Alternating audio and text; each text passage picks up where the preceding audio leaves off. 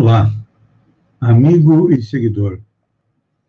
Seja bem-vindo à nossa live diária da Reflexão Matinal, onde eu e você, como jardineiros espirituais, vamos em direção ao nosso coração para lá, com os instrumentos da vontade, da determinação, do amor, da oração, da tolerância vamos elevar templos às nossas virtudes, ou seja, procurar melhorar aquilo que nós temos de bom e de positivo dentro de nós, e ao mesmo tempo cavar umas borras aos nossos vícios. É, são os vícios, os defeitos, a causa da nossa infelicidade, do sofrimento que estamos passando é, nos dias atuais. Então, Segunda-feira, dia 5 de abril, primeiro dia útil da semana, do mês. Vamos hoje começar a analisar a influência da lei do trabalho, que é uma das dez leis morais, na nossa saúde. Por quê? Quem não quer ter uma saúde equilibrada, uma saúde equilibrada e integral. É. Esta é a meta de todos nós, principalmente nos dias de hoje, em que estamos sendo, pelo menos aqui no Brasil, levando uma goleada do coronavírus. A goleada que nós estamos levando do coronavírus é semelhante ao 7 a 1 que nós levamos da Alemanha na Copa do Mundo. Então, queremos melhorar a nossa saúde, então vamos colocar em prática ou melhor, conhecer, compreender a lei do trabalho para que ela possa nos ajudar. No livro dos Espíritos, Allan Kardec questiona, na pergunta 674, a necessidade de trabalho é uma lei da natureza? A resposta dos Espíritos é: o trabalho é lei da natureza, por isso mesmo que constitui uma necessidade. A civilização obriga o homem a trabalhar mais, porque ele aumenta as necessidades e os gozos. E na pergunta seguinte, Kardec esmiuça um pouco mais, que Kardec ia lentamente é, buscando mais respostas para que a gente pudesse compreender melhor é, o assunto. E ele questiona na 675. Por trabalho só se deve entender ocupações materiais? E a resposta é não. O espírito trabalha, assim como o corpo toda a ocupação útil é trabalho. E mais adiante, na mesma pergunta, os espíritos acrescentam: tudo na natureza trabalha. É. Quando a gente fala em trabalho, a gente sempre pensa em dinheiro. Mas antes de pensar no dinheiro, a maioria de nós vê o trabalho como um castigo, uma punição, que está lá atrás, lá no Velho Testamento, lá no Gênesis. Deus criou o homem, depois criou a mulher. Claro que numa sociedade patriarcal é, tinha que se ter bem forte esta dependência da mulher do homem, então o homem teria sido criado primeiro. Hoje nós já compreendemos diferente. Homens e mulheres têm direitos iguais.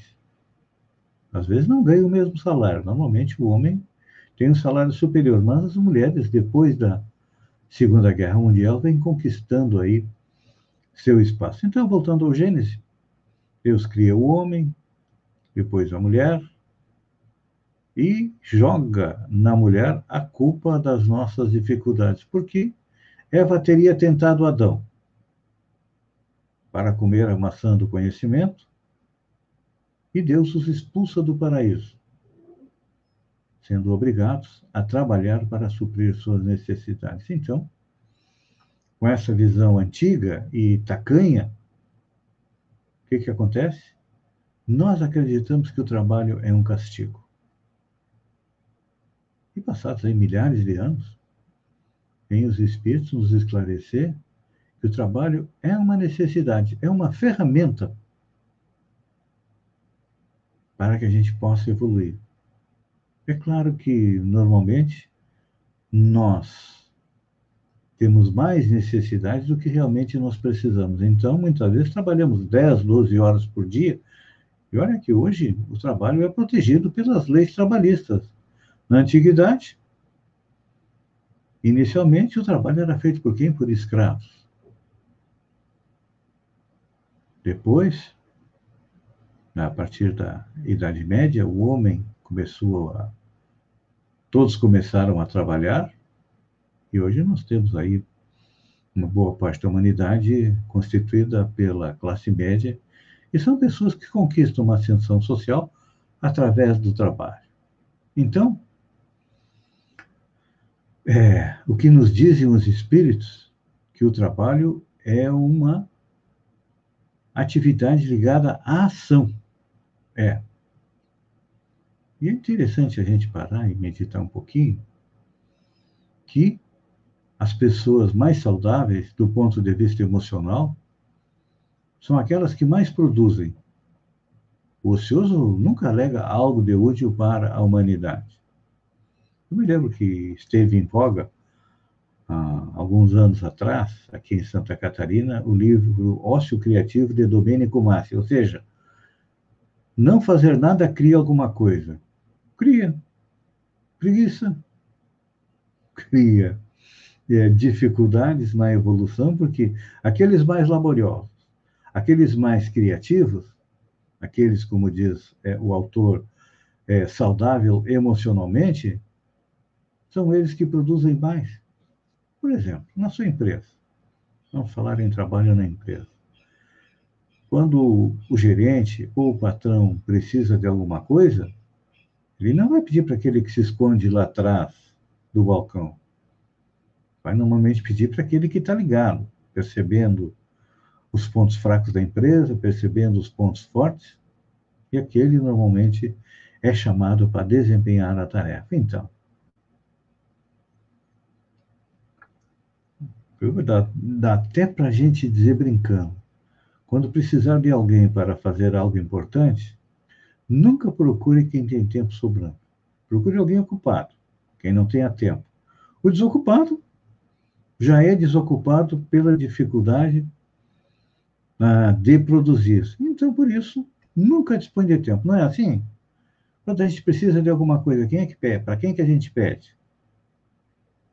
É para aquela pessoa que tem mais capacidade de trabalho. Porque, olha, para que a gente realize o trabalho, nós precisamos de tempo, não é? Atualmente, a legislação permite que determina que trabalhamos 44 horas semanais. Tem gente que trabalha mais. Tem gente, como eu digo, se esconde atrás do balcão, atrás de uma pilha de saco, enfim, procura, naquela lei de Gerson, levar vantagem em tudo, trabalhar o mínimo possível, tendo o máximo de ganho possível. Só que isso é passageiro. Quando a gente retorna à pata espiritual, Lá é avaliada a nossa capacidade de trabalho. Eu sempre digo: se Deus tirasse férias por um microsegundo, o universo, quando ele voltasse, não estaria com a mesma feição.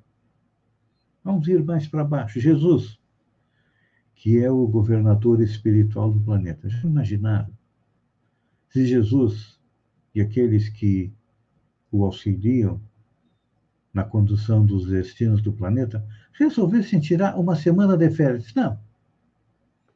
Vamos tirar uma semana de férias, vamos deixar o mundo por sua conta, vamos passar uma semana na galáxia de Andrômeda. Jesus se transladaria instantaneamente, porque, como espírito puro, ele pode utilizar a velocidade do pensamento. Os outros espíritos, que são inferiores a eles, mas superiores, teriam que utilizar o meio de transporte, que levassem cinco horas para chegar até a galáxia de Andrômeda.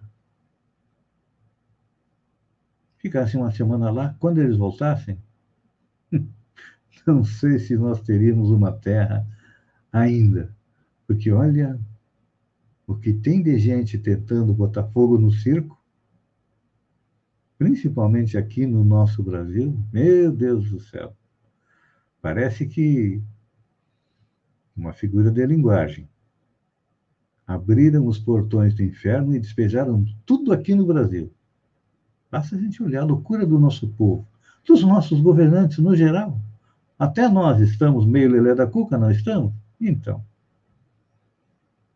o que, que nós precisamos? Precisamos começar a compreender um pouco mais a lei do trabalho. Já falamos da lei da adoração, da oração que nos aproxima de Deus, enfim. As leis morais estão aí. Se nós as seguimos, com certeza vamos seguir em frente no caminho da felicidade. Que ainda não será nesta encarnação, mas com certeza vamos dormir com a consciência bem mais tranquila. Então, a dica desta semana: dedique-se ao trabalho. Mas não só ao trabalho externo, no seu emprego, em casa. Tem ajudado a esposa, o esposo, os filhos têm ajudado? Enfim, vivemos em sociedade e cada um tem que cumprir a sua cota de trabalho. Pense nisso. Enquanto eu agradeço a você por ter estado comigo durante esses minutos, fiquem com Deus e até amanhã, no alvorecer, com mais uma reflexão matinal. Um beijo no coração e até lá, então.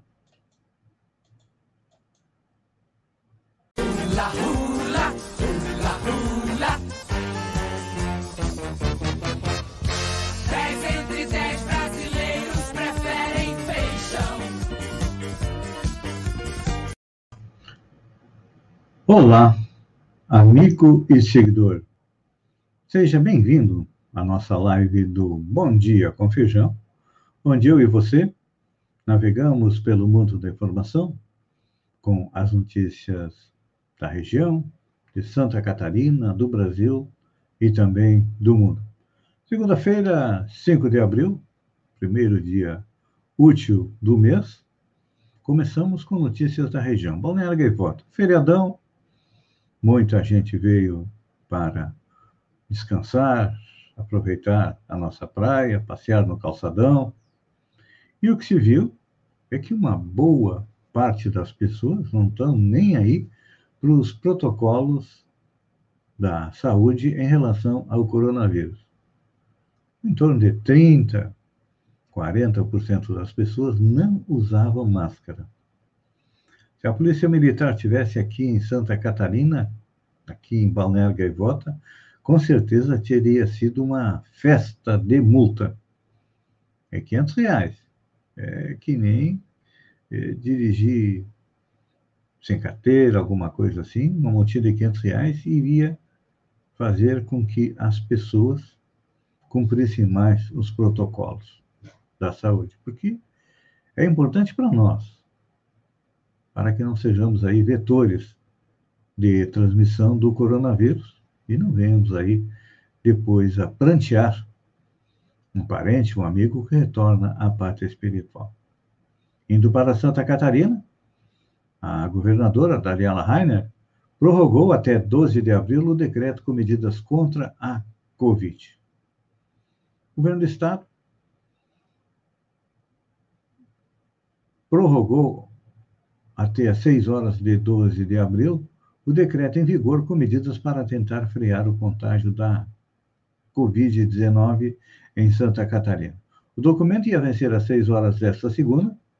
Foi feita apenas uma alteração.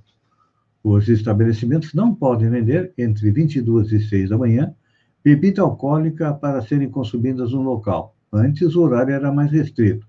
A proibição começava às 18 horas. A prorrogação foi publicada na edição extra do Diário Oficial do Estado neste domingo, dia 4. Com isso, continua valendo a multa de 500 reais para quem estiver é, sem máscara. E no final de semana também foi divulgado o mapa do Covid. E 15 das 16 regiões continuam em um estado gravíssimo, inclusive a nossa. Então, gente, olha, é a sexta semana em que nossa região está em estado gravíssimo, está na hora de a gente cumprir mais ainda os protocolos da saúde, porque a gente não sabe em qual esquina da vida estará o coronavírus com os braços abertos à nossa espera. Presidente da Frente de Prefeitos pede que a STF se manifeste sobre decisão de liberar cultos e missas. Presidente da Frente Nacional dos Prefeitos, Jonas Donizete, pediu em uma rede social que o presidente do Supremo Tribunal Federal, o ministro Luiz Fux, se manifeste sobre a decisão do ministro Nunes Marques, que permitiu as celebrações religiosas presenciais com cultos e missas. Donizete afirmou que é importante que os prefeitos cumpram o que foi decidido pelo ministro Nunes Marques sobre o funcionamento de templos religiosos, mas afirmou que uma decisão plenária do STF deu aos estados e municípios a competência de decidir sobre aberturas e fechamentos de atividades. Segundo ele, o STF e o presidente Luiz Fux devem decidir qual decisão precisa ser seguida. Realmente, gente, o que está acontecendo? É que os cultos eram o caça-níquel das igrejas. Estão quase há um ano com restrições. Em alguns estados onde o coronavírus está mais grave, elas estão fechadas. E aí? Como é que vai pagar ah, roupas de grife, carros caros, mansões, programas de TV que custam uma enormidade? É, tem que fazer água jorrar na fonte. Não importa, já que eles muitas vezes vendem é, um apartamento no céu de frente para Deus, que mandem é, seus aqueles que vão às igrejas mais cedo para o céu. Indo para a parte de entretenimento, Godzilla vs Kong bate recorde de bilheteria na pandemia. 50 milhões de dólares em cinco dias. Godzilla vs Kong estabeleceu um novo recorde de bilheteria nos cinemas em tempos de pandemia. O filme da Warner Brothers e da Legendary, Entertainment, arranca, arranca, arrecadou 32 milhões de dólares, ou seja, 182 milhões de reais. E no fim de semana, e 48 milhões de dólares, ou 276 milhões, nos primeiros cinco dias de lançamento nos Estados Unidos, consolidando-se como um marco desde a reabertura dos cinemas norte-americanos. Com o primeiro sucesso de bilheteria nos tempos de Covid, Godzilla vs. Kong, parece ser uma indicação de que as pessoas estão prontas para voltar aos cinemas nos Estados Unidos, depois de um ano inteiro assistindo Netflix e outros é, canais de streaming no sofá. O filme também está disponível para assinantes da HBO Max sem valor extra. Não se sabe quantas pessoas assistiram o filme em casa. Eu já assisti. Muito bom, olha. É um bom divertimento. Voltando para a vida real, Presença de Pacheco em comitê anti-Covid provoca constrangimento no Senado. Cresce no Senado o incômodo com a participação do presidente da Casa, Rodrigo Pacheco, no comitê anti-Covid criado pelo presidente Jair Bolsonaro. Avalia-se que o comportamento do presidente da República transformará a tentativa de coordenar a crise sanitária num processo de desmoralização do legislativo. O constrangimento aumentou nas últimas 24 horas. Na quarta-feira, o comitê Bolsonaro voltou a condenar medidas que restringem a mobilidade das pessoas. Pregou a volta à normalidade e o retorno ao trabalho. Como o Pacheco e o resto da humanidade compreende que o isolamento social é incontornável para um país sem vacina, o confronto transformou-se numa questão de tempo. É. Infelizmente, o que o nosso presidente quer é que a gente volte a trabalhar cheio de cloroquina.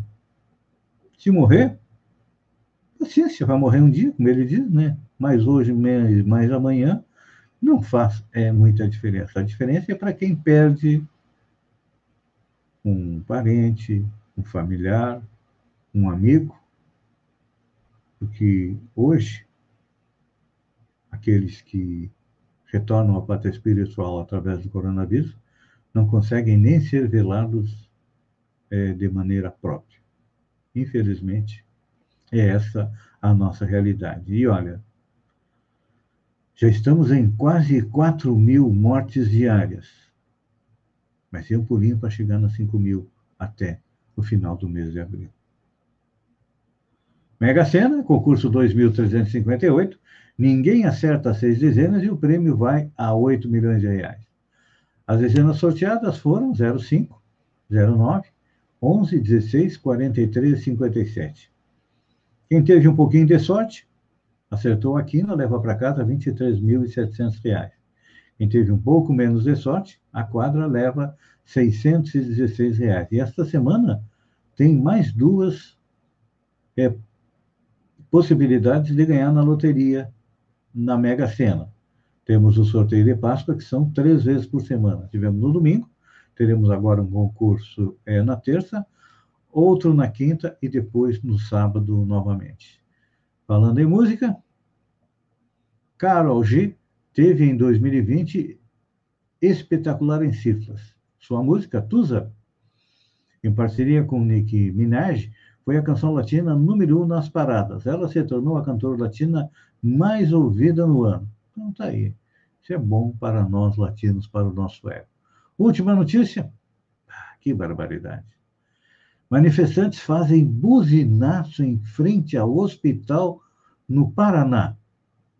E profissionais de saúde reagem. Respeite os pacientes. Pois é. Um grupo de manifestantes promoveu um buzinaço em frente ao Hospital Municipal de Guaratuba, no litoral do Paraná, no sábado. Eles protestaram contra medidas de restrição no combate à pandemia da cidade e defenderam o uso de tratamento precoce para a Covid-19, que não possui eficácia comprovada. Gente, a que ponto nós chegamos em nosso país? Um bando de seres humanos? Não. Macacos? Seria desprezar os nossos primos próximos. Eu acho que. Achei. Ah, obrigado. Antas, um bando de antas sem menosprezar as antas. Vamos baixar um pouquinho mais. Um bando de amebas mentais. Ah, esse é o termo próprio. Vai fazer buzinaço na frente do hospital? Olha, eu recomendaria a estas pessoas que a Polícia Militar do Paraná as tivesse prendido e levassem para aqueles sanatórios antigamente onde as pessoas tomavam choques.